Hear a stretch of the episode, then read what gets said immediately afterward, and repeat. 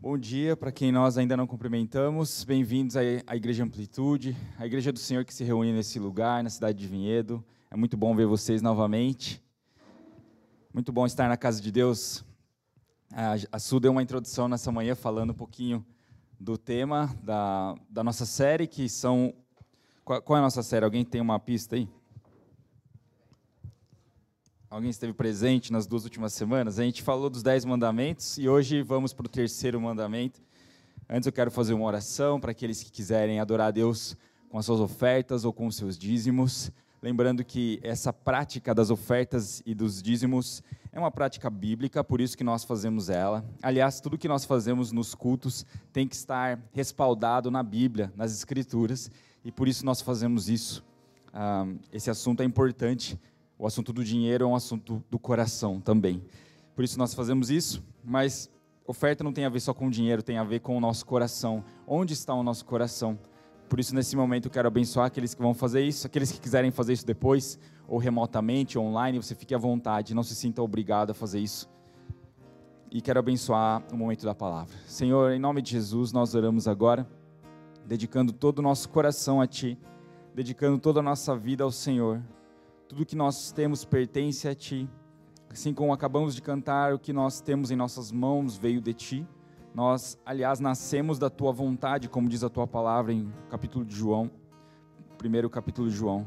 Nós nascemos da Tua vontade, Senhor. Por isso nós queremos viver vidas que Te glorificam, vidas que dão glórias e honras ao, ao Teu nome. Por isso pedimos sabedoria na forma como vamos viver nessa terra, como vamos administrar recursos. Nós abençoamos a tua igreja para prosperar no, nos caminhos, nos seus caminhos. Eu abençoo a tua igreja para ter o suficiente para si, mas também para abençoar outras pessoas, que eles sejam generosos. Não nos deixes cair em tentação, não nos deixes adorar os deuses dessa época, não nos deixes adorar o dinheiro, Senhor. Nós queremos amar o Senhor sobre todas as coisas e usar isso para abençoar as pessoas abençoar a nossa família. Nós te agradecemos por isso e pedimos que o Senhor também abençoe esse momento da palavra, que o Senhor fique à vontade para falar conosco, para falar com a tua igreja, para nos edificar, nos fortalecer, nos iluminar nessa manhã. Nós pedimos a tua bênção, Senhor. Amém. Amém. Então, quem quiser ofertar, você fique à vontade para fazer isso. E os demais, vamos já abrindo nossas Bíblias aí para continuar nossa série em Êxodo 20.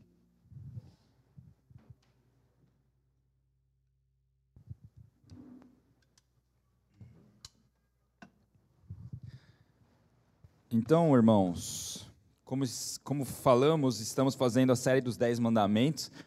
E vou começar com uma introdução antes de pular já para o terceiro mandamento. Só para ajudar a lembrar um pouquinho o que nós falamos nas últimas semanas. Na semana passada, o Abner compartilhou o segundo mandamento pela manhã. À noite eu falei um pouquinho.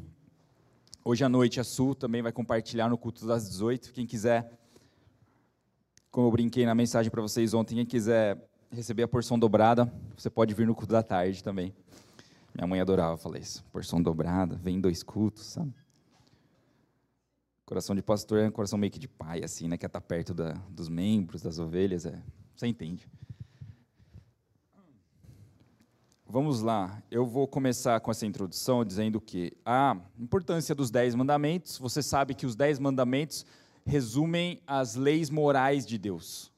Os Dez Mandamentos fazem isso, eles nos mostram o que Deus diz que é bom, agradável, nos diz o que Deus aprova e o que Deus desaprova.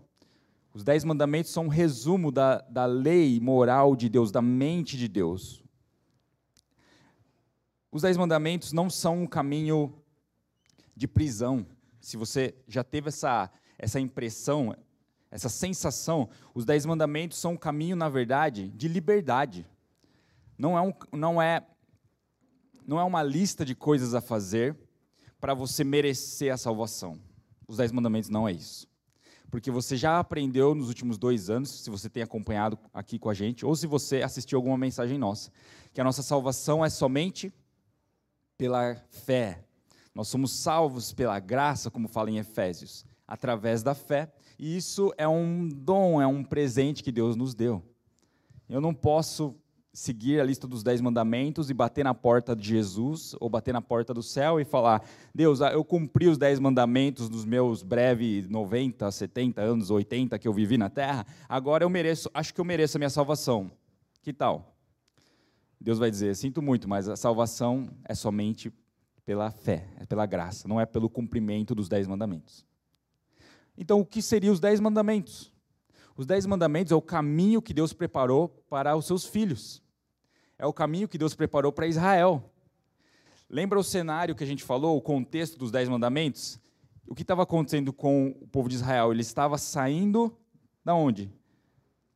Do Egito. Não tenha medo de arriscar. Todo mundo pode errar, faz parte estavam saindo do Egito, estavam saindo da escravidão, e Êxodo 20 fala: Eu sou o Senhor teu Deus que te tira da casa da escravidão ou servidão. E agora Deus está preparando eles para um deserto, mas o objetivo de Deus nunca era deixar eles morrerem no deserto. O objetivo de Deus era levar o povo de Israel até onde? A terra prometida, a Canaã. Mas para eles viverem uma maneira, de uma maneira, é, digamos, digna do seu Senhor, para eles poderem ser chamados de povo de Deus, eles tinham que viver como filhos de Deus. E Deus dá as leis para eles andarem nesse caminho santo. Os dez mandamentos são um caminho santo. Os dez mandami mandamentos? Estou querendo falar em línguas aqui, irmãos. Os dez mandamentos são um caminho de santidade. Para você andar com um Deus santo, você precisa viver de uma maneira santa. Filho de peixe, peixinho é, diz o ditado popular. Filho de Deus deve andar como filho de Deus. É o mínimo que o pai espera do seu filho. Eu espero que meus filhos tenham atitudes, ah, digamos, que falam a língua da minha casa. Se na minha casa nós, digamos, temos o costume de respeitar os mais velhos, eu quero que eles respeitem os mais velhos. E se eles não agirem dessa forma, eu vou corrigi-los. Da mesma forma, o Senhor espera que seus filhos andem nos seus mandamentos. E os dez mandamentos, como diz C.S. Lewis, são um caminho estável depois de você ter atravessado um pântano. Os dez mandamentos são um caminho. É, tem uma palavra diferente, né, que ele usa. Eu não, eu não marquei, eu lembrei do primeiro da primeira, da primeira, do primeiro capítulo dessa série. Mas C.S. Lewis fala que os dez mandamentos são como um caminho. Alguém lembra a palavra? Terra firme. Muito bem, uma expressão, terra firme, depois de você ter atravessado um pântano. Uma estrelinha para o J ali, né? Um, então, os dez mandamentos, irmãos, não são uma prisão. Eu te digo que é prisão. O pecado é uma prisão. O inferno é uma prisão. E Paulo chama o pecado e o inferno do quê? De império das trevas. Isso que é prisão verdadeira. Então não deixe o inimigo colocar na sua cabeça que Deus é um Deus de opressão, ou que Deus é um Deus de prisão, ou que a palavra de Deus nos aprisiona. Isso é mentira. O diabo é nosso inimigo, é o nosso maior adversário. E ele tenta colocar isso no nosso coração. Sério que você vai na igreja? Sério que você vai seguir a Bíblia? Nossa, você vai perder tanto né? E por trás dessas palavras você vê dois chifrinhos, né? Dois chifrinhos. Não é Deus falando com você. O caminho de Deus para o seu povo são os seus mandamentos. O caminho de Deus para você, filho dele, é a palavra dele. É um caminho seguro, é terra firme, é um caminho de liberdade. Um Deus que libertou nos dá um caminho de liberdade agora. Os dez mandamentos, hum, portanto, são resumem a lei moral de Deus. Leitura bíblica aqui, Êxodo 20, o versículo 7, diz assim, eu vou ler outras porções, por isso não vou ler tudo hoje, todos os mandamentos, mas o versículo 7 fala, não tomarás em vão o nome do Senhor, o teu Deus, pois o Senhor não deixará impune quem tomar o seu nome em vão. Eu vou ler outra versão que está em outras palavras aqui, a NTHL, fala assim: Não use o meu nome sem o respeito que ele merece, pois eu sou o Senhor, o Deus de vocês, e castigo aqueles que desrespeitam o meu nome. Essa versão NTHL já está ajudando a gente a entender o significado dessa expressão. Não usar ou não tomar o nome de Deus em vão. Essa expressão aparece por toda a palavra de Deus, nome do Senhor, ou no Novo Testamento, nome de Jesus, o nome de Deus. Essa expressão, irmãos, se refere justamente à própria pessoa de Deus. Essa expressão, nome do Senhor, está falando ao Senhor, Ele mesmo. Quando a gente vê também no nome de Jesus no Novo Testamento, essa expressão se refere às perfeições de Deus. Quando você vê a expressão, então, o nome do Senhor, está falando do Senhor, Ele mesmo. Sabe, na cultura dos judeus, dos hebreus, o nome tinha muito valor. Até mesmo essa, essa palavra nome em hebraico, tenho anotado em algum lugar aqui do meu, do meu resumo de 500, não, de 15 páginas. Shem. Shem é uma palavra para nome. Sabe o que significa nome em, em hebraico? Significa sinal ou marca distintiva. Portanto, quando eles falam no idioma deles, no, no hebraico, nome, eles estão falando, qual é a sua marca? Qual a sua marca distintiva? Né? Esses dias eu tive uma experiência com uma pessoa que fala linguagem dos sinais e eles me batizaram com um nome. Não, irmãos, eu não me converti a nenhuma outra religião. Eu continuo sendo cristão protestante. Mas eles falaram, quando nós conhecemos uma nova pessoa, e ele começa a interagir com a gente, eu atendi no meu consultório uma dessas pessoas. Então eles dão um nome para saber, porque existem vários Erics, acredito eu. Então você é o Eric X, Eric alguma coisa. Então me deram uma marca distintiva. E ele fez um gesto de E e fez o olho puxado assim. Não tem como fugir, né, irmãos? É genética. Falei, ok, pode ser, pode ser, né? É e puxa o olho. Nós temos uma marca distintiva e, e, na cultura dos hebreus, e Deus criou isso porque é o povo dele, Deus dava identidade para as pessoas quando dava um nome. Vamos ver alguns exemplos. Eva. Eva significa mãe de todos, é isso? É mãe de todos os seres humanos. Isso está em Gênesis 3,20. O nome de Moisés, a gente está falando do Êxodo. Moisés foi retirado das águas. Isso significa Moisés, aquele que foi retirado das águas. Então, se você tiver um parto numa banheira e seu filho sai das águas, você pode dar o nome de Moisés nele. É só uma brincadeira, não faça isso. O significado do nome, então, para a cultura dos hebreus é importante, é diferente da nossa cultura. O significado do nome nessa cultura pode indicar o quê? Até mesmo a missão de Deus para alguém. Lembra-se, vocês se lembram que Deus falou para Abraão: você não mais vai ser chamado de Abrão, você vai ser chamado de Abraão, que significa pai de nações ou de muitas pessoas, de multidões. Você se lembra quando Jesus andava na terra e ele encontra os seus discípulos lá no começo e ele fala: Simão, você é Pedro, você é Cefas. Essa palavra Kefas ou Cefas no grego significa Pedro ou pedra. Jesus estava dando uma identidade para Pedro quando ele dá o nome de Pedro. E por toda a escritura, você vê as pessoas se referindo, os discípulos, os, os servos de Deus que escreveram, que foram inspirados, abençoados por Deus para escrever a palavra de Deus, eles se referem a Simão pelo nome de Kefas, Cefas, e Cefas, e Cefas, e Pedro, e Pedro. Interessante isso, que eles abraçaram. Jesus disse, Jesus deu a identidade, agora nós vamos falar que o nome dele é Pedro. Jesus estava dando para Pedro o que a característica de Pedro. Você vai ter um caráter firme. Você vai ser um pioneiro. Você vai ser um dos pais da igreja junto com os seus discípulos, com os seus irmãos, meus discípulos.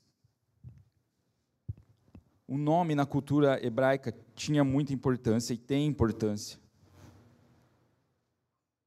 E o nome de Deus? O nome de Deus, sem dúvida, tem muita importância.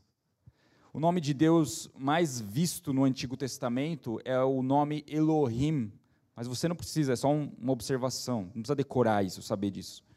Outro nome que nós vemos em toda a palavra do Senhor é Yahvé, e é esse nome, ou Jeová, é que Jeová é muito, já é meio alterado, é uma tradução meio que alterada. O pessoal prefere falar Yahvé do que Jeová. Nada contra seu, seu amigo que chama Jeová. Né? Nós popularizamos os nomes, eu entendo isso. Mas Iavé significa Senhor. E os nomes de Deus, em toda a Bíblia, você vai ver vários. Aqui a gente cantou alguns. A gente falou o nome de Jesus, o mais famoso. Esse nome de Jesus aparece no Novo Testamento. o nome de Deus. Mas no Antigo Testamento, o mistério ainda não tinha sido totalmente revelado. O mistério da Trindade, o mistério de quem é Deus, ou até mesmo o mistério do plano de Deus para o mundo, não tinha sido revelado. Por isso, no Antigo Testamento, nós vemos o Senhor, Deus. Lembram-se do episódio da sarça ardente ou da árvore que pegava fogo? Vamos traduzir aqui os termos, né? Sarça, o que seria isso? É molho? Não. Não é molho, gente. É, uma, é um arbusto que pegava fogo e Deus se revela a Moisés e fala: Tira o meu povo da escravidão, eu vou usar você para eu tirar o meu povo da escravidão do Egito, porque o clamor do meu povo tem chegado aos meus ouvidos. Uma aplicação prática: o clamor do seu coração é ouvido na presença de Deus, mesmo que demore aos seus olhos. Deus ouve as nossas orações, Deus ouve o clamor dos seus filhos. Deus não é inerte, ele não é um Deus irresponsável, ele é Pai. Assim como ele já começou aqui sendo um sinal de, de família, um sinal de pai para o seu povo. Então, chama Moisés, se apresenta Moisés com um nome. Isso está em Êxodo 3. Êxodo 3 e Êxodo 33. Eu sou te enviou, ou eu sou o que sou. Aqui nós vemos Deus se revelar com um nome que ele já tinha se apresentado a Abraão, o Deus Yahvé um Deus que tem um nome único. E esse significado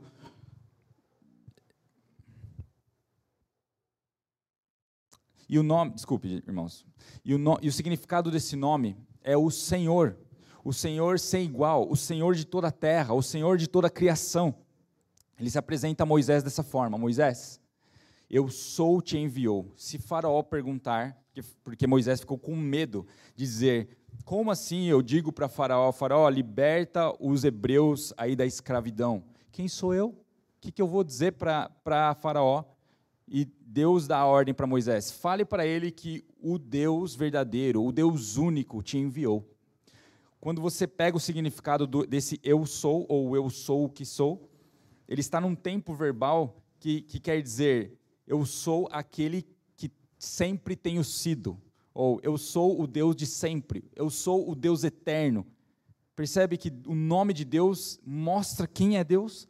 O nome de Deus nos ajuda a entender um pouco mais da glória dele, da grandeza dele. Então, já deu para perceber que nome é importante para a Escritura. Em toda a Bíblia você vai ver o nome de Deus sendo exaltado. Por exemplo, vou ler um salmo aqui, 8:1. Senhor, Senhor nosso, como é majestoso o teu nome em toda a terra tu cuja glória é cantada nos céus. Ainda outro salmo 29, atribuam ao Senhor a glória dos, que o seu nome merece. Adorem o Senhor no esplendor do seu santuário.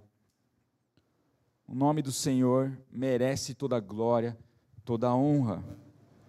Agora, o terceiro mandamento, onde ele vai se encaixar aqui na vida do cristão hoje? Que sentido faz para nós hoje esse não tomar o nome do Senhor em vão? A gente precisa entender o contexto, porque toda interpretação bíblica tem um cenário, tem um contexto, tem um momento da história onde isso apareceu, onde essa escritura, onde foi feita, onde aconteceu tudo isso. A circunstância dos hebreus, irmãos. Primeiro, eles estavam saindo do Egito, povos vizinhos faziam, até mesmo os egípcios, faziam sacrifícios a um tal Moloque, e Deus fala em Levítico 18 que isso era ofensa, ofensivo, isso é abominação a Deus, sacrificar pessoas para Deus. Isso é mentira, isso não é verdade, mas o povo de Israel fazia isso, achando que era bonito, achando que era legal. Imagina você, ó, porque eu tanto amo o Senhor, eu vou sacrificar o meu filho. E eu vou dizer para você, se prepare para pegar uma prisão para o resto da sua vida. Mas naquela cultura as coisas eram diferentes. Né, as divindades governavam a mentalidade das pessoas, assim como na época da, da, dos anos 1500, a Idade Média, né, a Idade das Trevas, as pessoas acreditavam em tudo o que a, a, a, a igreja, digamos, liderada por Roma dizia. Se diziam que isso é errado, então é errado. Se diz que, diz que isso é verdade, é verdade. Imagina nessa época aqui, então. Pior ainda, né? não se questionava. Existia um, um, um misticismo muito grande, um medo muito grande de ofender os deuses. Então, se meu vizinho sacrificou, também vou sacrificar. E Deus fala: parem com essa besteira, parem de fazer coisas que eu não mandei. A feitiçaria acontecia e rolava solta. Isso tudo nós vemos aqui no Antigo Testamento, segunda, segunda Crônicas 33, que era ofensa ou abominação ao nome de Deus. Tá, então vamos tentar trazer para a gente aqui, para a nossa vida hoje, tirando o exemplo dos hebreus, ou do que Deus faz na Bíblia, o que esse terceiro mandamento, não, ah, não use o nome do Senhor em vão, significa para nós. Primeiro, o terceiro mandamento nos proíbe. Primeiro eu vou falar do que o terceiro mandamento nos proíbe. Depois eu vou falar do que o terceiro mandamento nos exige de nós. O que ele nos pede para fazer. Primeiro, o terceiro mandamento nos proíbe de citar o nome de Deus em vão. Não cite o nome do Senhor em vão. Não use repetições vãs com o seu nome. Nesse primeiro ponto, não citar o nome de Deus em vão, significa não blasfeme o nome de Deus. Ou tem algumas expressões, às vezes, que nós usamos, na língua inglesa mesmo tem, né, God damn it, Deus amaldiçoe isso. Né? Para a gente seria, sei lá, maldita situação, maldito Deus, mas citando Deus. Tá? Estou dando só exemplo aqui. Não xingue as pessoas usando o nome de Deus, né? que o Senhor te amaldiçoe. Na nova aliança isso não cabe mais. Não use ou não reclame, não xingue a Deus, porque às vezes acontece isso, né? É, talvez no, no, italiano tem algumas expressões né, que xinga o nome de Deus. Porco, né? Isso é um, um xingamento a Deus. Parece engraçado para a gente que a gente tem uma cultura, né? Tem muito italiano aqui na região. Um, mas você pode mudar, né? você pode xingar outra coisa, né? Não xingue o Senhor. Uh, então, não blasfeme o nome do Senhor seria a primeira aplicação desse mandamento. Não use o nome de Deus de uma maneira vã. Ou até mesmo a gente pode aplicar aqui, não use de uma maneira fútil, ou como se não tivesse valor esse nome. Por exemplo, em palavras ou expressões do dia a dia, ou até em orações nossas. Né? Qualquer coisa que você fala, em nome de Jesus, em nome de Jesus, em nome de Jesus, em nome de Jesus, parece uma coisa mecânica e de repente não tem mais poder, não tem mais valor existe muito valor quando você fala em nome de Jesus. Mas quando você está orando em nome de Jesus, você está se identificando com o que Jesus fez por você e dizendo para o Pai: Pai, eu estou diante do Senhor por causa do que Jesus fez por mim. Você não precisa ficar repetindo toda hora, irmão. Tá? O próprio Pai Nosso, Deus começa, Pai Nosso. Né? Então, às vezes, a gente tem umas, umas manias ou umas coisas, uma, tipo umas mandingas, sei lá, que a gente acha que é, é válido. Né? Se eu citar muito o nome de Jesus, vai acontecer. Não, não quer dizer isso.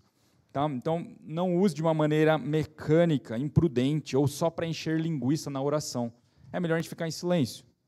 É, pensa no que você está orando, não precisa ficar falando toda vez em nome de Jesus. Tá? Mas tudo isso por quê? Para a gente não banalizar o nome de Deus. O nome de Deus tem que provocar em nós temor, porque estamos falando do próprio Deus, estamos falando do próprio Senhor, do seu caráter. Na, na história bíblica, nós vemos Deus se revelando através do seu nome. Por isso nós precisamos respeitá-lo. Mas uma coisa que o, que o terceiro mandamento proíbe. Então, primeiro, não cite o nome do Senhor em vão, de uma maneira fútil.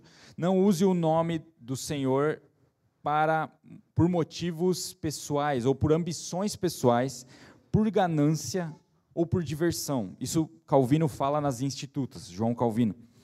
Não use o nome do Senhor por motivos de ambição pessoal, por ganância ou por diversão. A gente quebra o mandamento, o terceiro mandamento, quando a gente usa o nome de Deus para lucro. Por exemplo, sei lá, eu vou usar a palavra de Deus visando o din-din. Eu vou abrir uma igreja, de repente eu enriqueço, vai que dá certo. Tem tantas aí, né? Está quebrando o terceiro mandamento. E vai ter correção para quem fizer isso. Infelizmente acontece muito. O Abner deu um exemplo aqui alguns meses atrás que tinha uma igreja para vender na OLX. Vende-se igreja, tipo, não sei quantos membros, dízimo de tanto por mês. O que está acontecendo com o mundo? É, mas são pessoas cristãs que acham que estão fazendo bem para o outro. Está quebrando o terceiro mandamento, está quebrando com a palavra de Deus. Deus não vai abençoar isso, irmãos. Uh, pessoas, então, esse segundo ponto é pessoas que querem ganância, por exemplo, visando lucro, bandas que querem fazer música para ganhar dinheiro em cima dos cristãos. É, vamos, vamos ficar rico, cara. Por quê? Ah, porque tem umas bandas ruins aí, cristã, né? Quem sabe a gente dá certo. Fazer um sertanejo universitário de Jesus, que tal? Vai bombar. Infelizmente, o coração do homem se corrompe. Uh, só, são exemplos, assim, mas uh, tirando aqui aplicações. Calvino ainda fala: não use o nome de Deus por diversão, não zombe com o nome de Deus. É, é delicado esse assunto, mas aí vai, vai valer o bom senso. Né? Ele dá um exemplo, o Kevin DeYoung, na pregação dele sobre esse assunto, que lá nos Estados Unidos tem a cerveja Budweiser, que tem no Brasil também agora, né? mas é, fala: This Bud is for you. Né? Esse, esse tapa é para você. E, e, o pessoal faz um trocadilho, diz blood is for you, Jesus, em vez de Budweiser, sabe? Esse sangue é para você. Aí o Kevin fala, um bom senso, né? Parece que a gente está tirando uma graça com o nome de Jesus. Então, para não a gente, para a gente não desprezar o nome de Deus, é melhor evitar esse tipo de situação. Ou usar o nome de Deus de qualquer coisa. Na nossa cultura brasileira tem muitas pessoas simples, né? Pessoas humildes que falam ah, em nome de Jesus, qualquer coisa em nome de Jesus. Deus que a Deus protege, Deus não sei o que lá, Deus mas você percebe que sem a gente perceber, isso começa a fazer parte do nosso vocabulário e a gente acaba usando o nome de Deus sem efeito nenhum. É Deus, virou uma expressão. Se eu falasse cachorro, protege, ia ser a mesma coisa. Cachorro protege, porque virou normal, virou corriqueiro. E nome de Deus é separado. O nome de Deus é santo, está acima. Né? Ele é o totalmente outro, como fala Bavinck. Ele é o totalmente outro. O nome dele não pode ser misturado com, com qualquer outro nome. O nome dele é santo. Né? Ele é precioso para nós. Imagina os seus filhos falando o nome de Deus como se fosse qualquer qualquer pé rapado, como a gente fala, né? Qualquer pé rapado que você conhece. Não, Deus não é um pé rapado. O nome de Deus é santo. Eles precisam aprender com a gente que o nome dele é separado. Mas terceiro ponto que esse mandamento nos proíbe. O que esse terceiro mandamento nos proíbe é: não faça votos, juramentos por Deus ou em nome de Deus de uma maneira precipitada ou impensada. Jesus falou sobre isso lá no Sermão do Monte, lembra? Jesus falou: não, não faça juramentos. Ó, 33, Mateus 5, 33. Vocês também ouviram o que foi dito aos seus antepassados. Não jure falsamente, mas cumpra os seus juramentos que você fez diante do Senhor. Mas eu digo: não jurem de forma alguma, nem pelos céus, porque é o trono de Deus Seja o seu sim, sim, e o seu não, não. O que passar disso vem do maligno. Jesus aqui estava dizendo: Eu espero que, como vocês são filhos de Deus, que vocês cumpram com as suas palavras. Vocês não precisam ficar prometendo por Deus para a pessoa acreditar em você, para parecer que você tem mais credibilidade. Não, cara, eu te juro, eu juro por Deus que eu, que eu fiz isso. Deus está dizendo: não fica metendo meu nome em, em, em falcatrua sua, não. Não fica atribuindo a mim ideias suas, pensamentos seus. Que você seja verdadeiro em tudo que você faz. Que você seja transparente em todos os momentos da sua vida. Que a sua reputação seja de uma pessoa íntegra, porque Deus é íntegro. Que você seja santo, porque Deus é santo.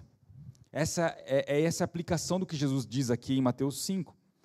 Portanto, o terceiro mandamento fala: não use o nome do Senhor em vão. Não faça promessas em nome de Deus sem pensar. Não quer dizer que você não pode fazer um voto com Deus. Tá? Você pode. No Antigo e no Novo Testamento existe isso. Eu fiz, Jó, eu fiz um voto com os meus olhos de não cobiçar mulheres. Eu fiz um voto com os meus olhos. Eu fiz um voto para o Senhor de viver para Ele, de dedicar a Ele, Sansão, meus cabelos. Né? Não, ele não dedicou os cabelos Ele, né? Dedicou a vida. É uma outra situação. Mas o Senhor aqui fala para nós não usar o nome dele, mas que a gente viva ou fale palavras verdadeiras em todo o tempo. A, quarto ponto que proíbe esse mandamento: não use o nome do Senhor, então, expressões cotidianas. A gente já falou isso em outro ponto aqui. Não, não use a palavra Deus de qualquer forma, ou Jesus, porque isso enfraquece a realidade desse nome. Cinco, não use o nome, quinto ponto que esse mandamento proíbe. Não use o nome de Deus para manipular orações, para manipular, manipular pessoas, ou para satisfazer vontades próprias, longe da vontade de Deus. Sabe, tem pessoas que usam o nome de Deus para dizer: Deus me disse uma coisa, você deve raspar sua cabeça. Deus está me dizendo. Né? Só que depois quem vai ficar com, com, o coco né, à vista vai ser você, não vai ser o outro. Né? Então é fácil falar dos outros. Só um exemplo tonto, mas. não podemos, irmãos, usar o nome de Deus para manipular pessoas. Não podemos usar o nome de Deus para falar: olha, eu tive uma visão e o Senhor está me dizendo, você deve fazer medicina. Eu acho que você deve fazer medicina. Você tem cara de médico, olha que cabelo bonito, você, vai ser um ótimo médico. Rapaz, que tenho eu contigo? Né? Quem sou eu para dizer alguma coisa sobre a sua vida? Você tem que saber o que Deus quer para você, e a vontade dele está nesse livro. Ele já deixa a vontade dele aqui explícita para nós. A vontade moral de Deus está na palavra de Deus. Mas as pessoas usam o nome de Deus para manipular os outros, para ficar dando pitaco nos outros. Eu digo isso para você. Isso acontece por uma interpretação bíblica errada, por imaturidade cristã também. Nós usamos errados dons. Lá em Coríntios, Paulo dá uma, uma chibatada, dá uma, uma lição na igreja, né? dizendo: o que vocês estão fazendo com os dons? Precisa ter ordem. Existe uma forma de acontecer, de os dons operarem na igreja. Os dons existem? Sim. Os dons existem na igreja do Novo Testamento? Sim. Nós, nós cremos nisso aqui na Amplitude? Sim. Nós cremos, né? nós fechamos aí com a palavra de Deus, fechamos com teólogos de respeito, por exemplo, Wayne Gruden, John Piper, acreditam também nos dons espirituais. Nós acreditamos, irmãos. Mas nós acreditamos no uso deles bíblico, de uma maneira equilibrada, de uma maneira correta. Por exemplo, esse dom da profecia mesmo é um dom que é válido hoje. A gente tem lá em 1 Coríntios 13 falando sobre isso, em Atos 2 falando sobre isso. O dom da profecia é uma realidade da igreja do Novo Testamento. É necessário na igreja de hoje. Porém, ele sempre deve ser usado como? Para edificação da igreja a profecia ou a visão que Deus dá, ou a percepção que alguém tem de alguma coisa de Deus, é para encorajar a igreja, é para uni-la, é para trazer consolo, é para trazer convicção e direção. Mas não podemos misturar as ideias de uma pessoa com a palavra de Deus, confundir e dizer: olha, eis que te digo. Para começar, que eis que te digo é para a antiga aliança. Na nova aliança, nós estamos passíveis de erro, nós não somos perfeitos. Não existe alguém que pode dizer 100% é Deus que me falou. Você não pode, porque a Bíblia te proíbe disso. A Bíblia fala, quando você falar em nome de Deus, as pessoas vão poder julgar e falar, isso provém do Senhor. Então, numa igreja bíblica, o que precisa acontecer? Os cristãos maduros escutam a profecia, se alguém receber uma percepção, olha, acho que eu sinto que Deus está me falando algo. O que Deus está falando? Está falando isso. Vamos orar a respeito? Vamos ver se a palavra prova isso? Vamos ver se isso faz sentido para o, para o que o Senhor tem falado em toda a história, ou para que o Senhor está falando para outros irmãos dessa comunidade, amém, isso provém do Senhor, isso vai acontecer. Se não provém do Senhor, os irmãos mais maduros precisam repreender, falar, irmão, sinto muito, mas, por exemplo, ah, eis que te digo, você precisa se separar da sua esposa. Irmão, você está errado. Você pode falar, não tenha medo de, de confrontar o erro, tá? Porque muitas pessoas é, já se feriram com a igreja por causa disso, por causa de pataquadas ou de, né, de, de, pessoas que abusam do nome de Deus dessa forma, quebram o terceiro mandamento. E eu digo para você, tem um monte de igreja onde é, isso virou tipo um chamariz. Vem aqui que Deus vai te dar uma revelação. E isso é triste, cara. Porque isso não é a forma como Deus criou a igreja para operar. Não é um show de talentos a igreja. Não é um lugar que você vai Aliás, tem até na internet, eu sei por causa da internet, irmãos. Não estou falando, não estou julgando para apedrejar, não. Estou dizendo para você, tome cuidado com o erro. Tome cuidado que isso pode arrancar, acabar com a sua fé. Isso pode fazer você até perder a, a direção da, da, do reino de Deus. Você pode até perder a sua salvação, digamos assim. Se você der ouvidos a esses mentirosos, ladrões, aproveitadores, ou como Paulo fala, comerciantes do evangelho. Fuja desses. Então, essas igrejas, irmãos, Deus vai ter com eles, Deus vai corrigir do jeito que ele acha que tem que corrigir. A nossa, nosso papel aqui é distinguir, olha, tome cuidado com os falsos. Existem lobos, existem pastores de ovelhas. Mas as ovelhas escutam a voz do Senhor, por isso a gente está seguindo a direção dele aqui, a gente está procurando. Vamos para a parte final, o que Deus exige de nós nesse mandamento. Agora, o que Deus pede de nós, talvez a parte positiva desse mandamento, do terceiro mandamento. Que você seja excelente nos seus pensamentos e nas suas palavras, porque você é filho dele. Então, use o nome de Deus com reverência. Se a gente puder trazer em outras, em, em outras palavras esse mandamento, não use o nome do Senhor em vão, é, tenha reverência ao nome do Senhor. Viva de uma maneira santa, de uma maneira reverente. Lá em João 15 fala que ninguém tem maior amor do que aquele que dá a sua vida pelos seus amigos. Vocês serão meus amigos se fizerem o que eu mando para vocês. E aí o versículo 15. Eu já não chamo vocês de servos, porque o servo não sabe o que o seu senhor faz. Em vez disso, eu chamo, tenho chamado de amigos.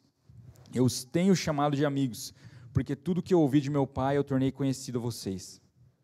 João 15, 13 ao 15. Deus não te chamou de servo, Deus te chama para ser filho. Olha que privilégio, olha que coisa incrível.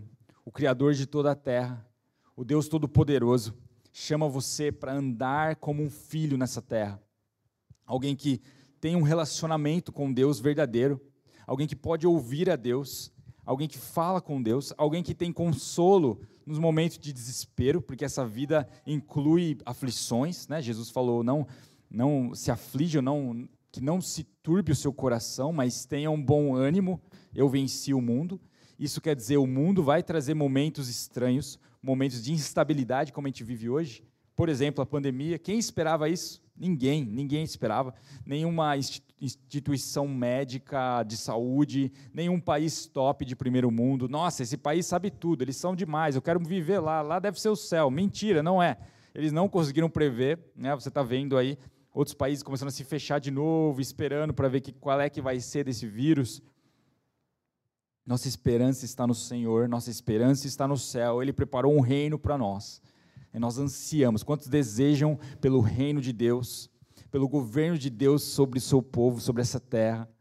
Tem no... essa tem que ser a nossa maior esperança, irmãos. É claro que nessa terra, Deus pode te abençoar e nós queremos. Eu espero que o Senhor te abençoe, é, eu oro por isso. Mas não seja como o povo de Israel, quando Deus dá o alerta. Quando vocês estiverem em Canaã, não se esqueça do seu Deus. Quando você estiver prosperando, quando Deus te der uma promoção, não se esqueça do seu Deus, pois foi Ele que permitiu isso, foi Ele que te deu essa graça. Né? E nós não podemos nos gabar dizendo: olha como eu sou belo, olha como eu sou inteligente. Não, cara, você é cria de Deus. Você é filho de Deus, assim como sua mãe te fala quando você chega na casa. Aqui você é só meu filho, moleque. Me ajuda a guardar esse lixo, me ajuda né, a arrumar essa cama, porque aqui você é meu filho. Mas Deus exige de nós isso que a gente ande nos caminhos dele, nos mandamentos dele. Seja excelente nos seus pensamentos e na sua palavra. O Senhor é o seu Deus e você tem um nome a zelar. Imagine a reputação da família da, real da Inglaterra. Né, os meninos, os netos lá, podiam fazer qualquer coisa? Se saía da linha, o que, que acontecia? O pessoal tirava foto e falava: Olha lá, olha os netos da, da rainha lá fazendo arte. Olha os netos da rainha enchendo a cara e, e dando um mau testemunho. Quanto mais nós, filhos de Deus, filhos de Deus e filhas de Deus, o Senhor espera que você zele pelo nome dele, você tem uma reputação a zelar. O segundo ponto da, da aplicação desse mandamento agora, o que esse mandamento exige de você, tenha uma visão bíblica acerca de Deus. A gente falou isso no segundo mandamento. Tenha uma visão bíblica da forma como Deus age. Não fique. Ah, vamos explicar de outra forma. Considere que toda ação de Deus é boa, é justa e é sábia. Isso evita a tentação da gente ficar questionando Deus, ou da gente ficar reclamando do Senhor, quando acontece uma coisa diferente da nossa vontade. O Senhor é soberano e Ele faz as coisas para a glória dele, por causa da sua grande sabedoria. Ele pode atender os pedidos dos seus filhos, com certeza, mas às vezes as coisas saem do nosso controle, irmãos e, e muitas coisas vão acontecer de uma maneira diferente do que você planejou. Eu digo isso para você. Você não está no controle total da sua vida. Talvez uma mensagem coach vai te dizer o contrário, né? Você é o mestre do seu destino. Em partes. Vírgula, até onde Deus permitir. Porque se Deus não permitir, eu não dou um passo. Se Deus não permitir, eu, eu atendi uma pessoa que ela estava atravessando a sala dela, e quando ela estava atravessando a sala, ela teve um infarto, ela cai, e os filhos desesperados chamam a ambulância, a gente chega lá, tenta fazer umas manobras de ressuscitação lá, e não deu certo. 70 anos, sem aviso prévio. Tchau. Tchau.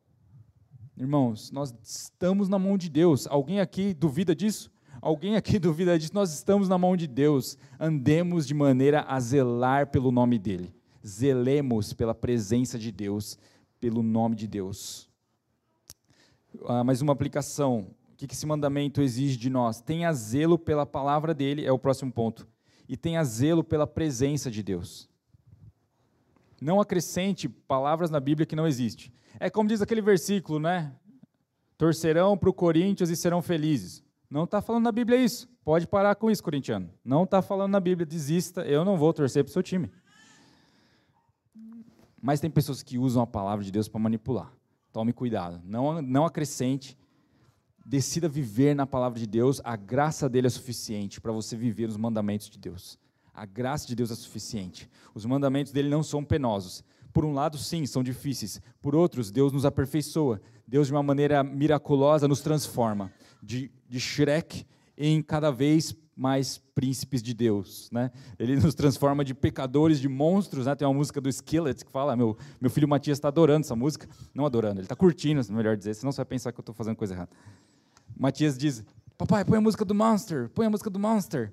Música do monstro fala, eu né, sou um monstro, no sentido que Lutero fala, eu sou pecador, eu nasci no pecado, na iniquidade, minha vontade é fazer coisa errada, mas eu recebi uma nova natureza agora e eu quero viver para Deus, eu quero fazer coisas que glorificam a Deus, eu quero viver com Deus para sempre. Existe esse dilema nosso. E Deus faz isso com vocês, pequenos monstrinhos. Deus está transformando vocês em filhos aceitáveis, em filhos amados dele. Ele está fazendo isso em você, não duvide. Quando você se expõe à igreja, à comunhão, quando você se expõe à palavra de Deus, às disciplinas espirituais, Deus está transformando, aperfeiçoando a pedra que estava toda lascada, a pedra que estava toda robusta, como a gente fala, é bruta, a pedra bruta está sendo aperfeiçoada em uma pedra preciosa. Filhos à imagem de Deus. Esse foi o propósito lá no começo, essa é a vontade dele hoje, e é assim que nós vamos viver com ele na glória, contemplando ele face a face. Quantos desejam por esse dia? E último ponto, que Deus espera de nós. Zele pela presença de Deus, eu preciso lembrar só dessa expressão: Deus está em todos os lugares. Zele pela presença do Senhor, ensine isso para suas crianças. Quando eles forem para a faculdade, vai dar certo, irmão eles vão entender o Deus da Bíblia. Eles não vão fazer só porque com medo, né? Eles não vão manter uma conduta só com medo de tomar um raio na cabeça. Eles vão entender que Deus está com eles. Eles vão lembrar do Deus de Abraão, Isaac e Jacó, um Deus que tem propósitos, um Deus que não está brincando com as palavras que Ele nos dá. E por último, clamemos pelo nome do Senhor, pelo nome de Jesus. Então, chame a Deus pelo nome de Jesus. As pessoas aí fora vão dizer para você: Deus é tudo igual vão dizer, as religiões são todas iguais. Você pode chamar Deus de Alá, você pode chamar Deus de não sei que lá, você pode chamar Deus de Ogum e Deus de não sei que lá. Desculpa, irmãos, estou babando aqui de empolgação. Mas Atos 4 vai dizer: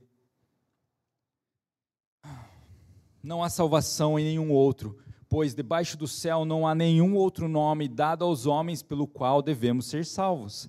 Filipenses 2:9 fala: "Por isso Deus o exaltou", falando de Jesus. Deus o exaltou à mais alta posição e lhe deu o nome que está acima de todo nome. Não está falando de qualquer Deus, está falando do nome de Jesus. Para que ao nome de Jesus se dobre todo joelho nos céus, na terra e debaixo da terra, e toda língua confesse que Jesus Cristo é o Senhor para a glória de Deus Pai. Jesus é Senhor. Jesus é Deus. Jesus é o único Salvador da nossa condição pecaminosa. Jesus é o único que fez isso por você, irmãos. Não compre o que se vende aí fora. O humanismo, o humanismo secular, essa a galera aí de fora, a pós-modernidade vai dizer todas as religiões são boas, né? Make love, not war, né? Como que é? Faça amor, não faça guerra. O pessoal vende lá desde a época dos hippies, anos 60, né? O ser humano está desesperado, na verdade, procurando a sua salvação do pecado, a salvação da sua condição pecaminosa. Nós estamos procurando, na verdade, o eterno. Nós estamos procurando o eterno. Você nasceu para o eterno. Você nasceu com um desejo. Eclesiastes fala isso. O Senhor criou você para se relacionar com Ele. O Senhor criou você para viver como um povo dele e para fazer grandes coisas na terra, para abençoar pessoas. O, Senhor criou você para isso. Mas para entrar no reino de Deus existe uma porta, e a porta é o Senhor Jesus. É, eu sou o caminho, eu sou a verdade, eu sou a vida. Os dez mandamentos são o caminho da santidade. Vamos andar neles? Quando estão decididos a isso? Sim. Aqueles que ainda não decidiram, eu não sei se o Senhor Jesus é o meu Senhor, eu não sei se eu sigo a Bíblia, eu estou com medo, eu digo para você, arrependa-se porque não existe outro caminho. Aí o Senhor é fiel, ele vai te ajudar a participar desse caminho. Ele vai te ajudar a permanecer nesse caminho. Né? Não, não fique com medo, irmão. Ah, não sei o que vai acontecer daqui cinco anos. Com certeza eu vou, vou desviar. Com certeza. Lembra dois anos atrás que aconteceu? Eu falei, eu falei que ia dar errado. Irmãos, a graça de Deus é suficiente. A graça de Deus é mais do que abundante. Onde abundou o pecado, superabundou a graça salvadora do Senhor Jesus Cristo. Ele é que nos mantém, irmãos. Ele, você acha que o pai quer, quer ver o filho se arrebentar? Que pai quer ver o filho se machucar? Eu não, eu não suporto a ideia. Quando eu vejo meu filho se machucando, né, eu tenho alguns amigos que são assim também. O filho cai, ele fica bravo com ele. Ah! Né? Por que você está bravo? Não, estou bravo comigo, porque eu deixei isso acontecer. Porque eu não estou em todos os lugares, porque eu não sou um colchão. Né? Por isso eu estou bravo. O Senhor não quer que você se arrebente. O Senhor vai te guardar até o dia de Cristo Jesus. Fiel aquele que nos chamou fiel é aquele que te chamou. Vamos ficar de pé? Se alguém quiser oração depois, a gente pode orar com você, por causa do tempo eu não vou estender, mas a gente pode orar, tá bom? Talvez confessando coisas. Eu não tenho vivido de uma maneira a dar testemunho de Jesus, cara. A minha reputação não está muito boa lá fora, o pessoal lá do trabalho acha que eu sou que eu sou qualquer coisa menos cristão. É isso que eles acham. Então vamos vamos acertar o passo, irmão. Vamos acertar essa perna. Ó, ninguém sabe que eu sou cristão, eu, eu me escondo, cara, eu tenho vergonha. É porque lá eles pensam que quem é cristão é burro. Então, irmão, vamos mudar isso aí. Você precisa mostrar para ele que é diferente. Aqui o cristão não é burro, que cristão é filho de Deus. Né? E que, aliás, todos nasceram para Ele, para glorificar a Ele. Mas a gente precisa entender a palavra de Deus, a gente precisa se alimentar dela para poder trazer isso para o um mundo, para a gente trazer luz para o mundo. Jesus nos chama para brilhar numa geração escura, né, como estrelas. Paulo fala isso. Tiago fala isso? Não lembro. Graça de Deus é suficiente. Senhor, nós oramos agora, Pai. Nós pedimos, Deus, primeiramente, perdoa os nossos pecados, perdoa por quebrarmos o terceiro mandamento de uma maneira tão comum. A gente dá mau testemunho, a gente usa o seu nome, talvez é, zombando do seu nome ou de uma maneira irresponsável. A gente quer manipular também, às vezes, as orações, né, em nome de Jesus, para fazer nossas vontades, sem saber se isso está mesmo no seu coração. Nós pedimos, Deus, nos ajuda, nos perdoa os nossos pecados, perdoa as nossas falhas, que o sangue de Jesus nos purifique, que o teu Espírito agora venha iluminar cada pessoa. Espírito Santo, convence os seus filhos dos seus pecados, das suas falhas, e mostra para eles o caminho da excelência o caminho da santidade, nos mostra o caminho, a terra firme que o Senhor preparou para nós nessa terra e na eternidade. Senhor, que o teu amor nos invada agora, que nós nos lembremos de que não somos servos, não somos chamados para viver à distância ou longe do monte, mas fomos chamados para andar face a face, para andarmos na intimidade com o nosso Criador pela tua graça.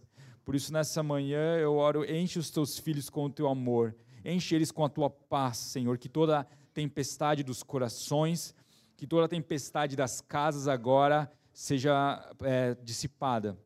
Que haja bonança, Senhor, nos lares, que haja bonança na, no coração de cada cristão que está aqui, que está ouvindo essa mensagem. Que o poder de Deus nos ajuda, nos ajude a vencer as tormentas. Senhor, nos fortalece nessa manhã, nos dê uma semana abençoada, nos dê um domingo abençoado nós pedimos a tua bênção e te agradecemos em nome de Jesus.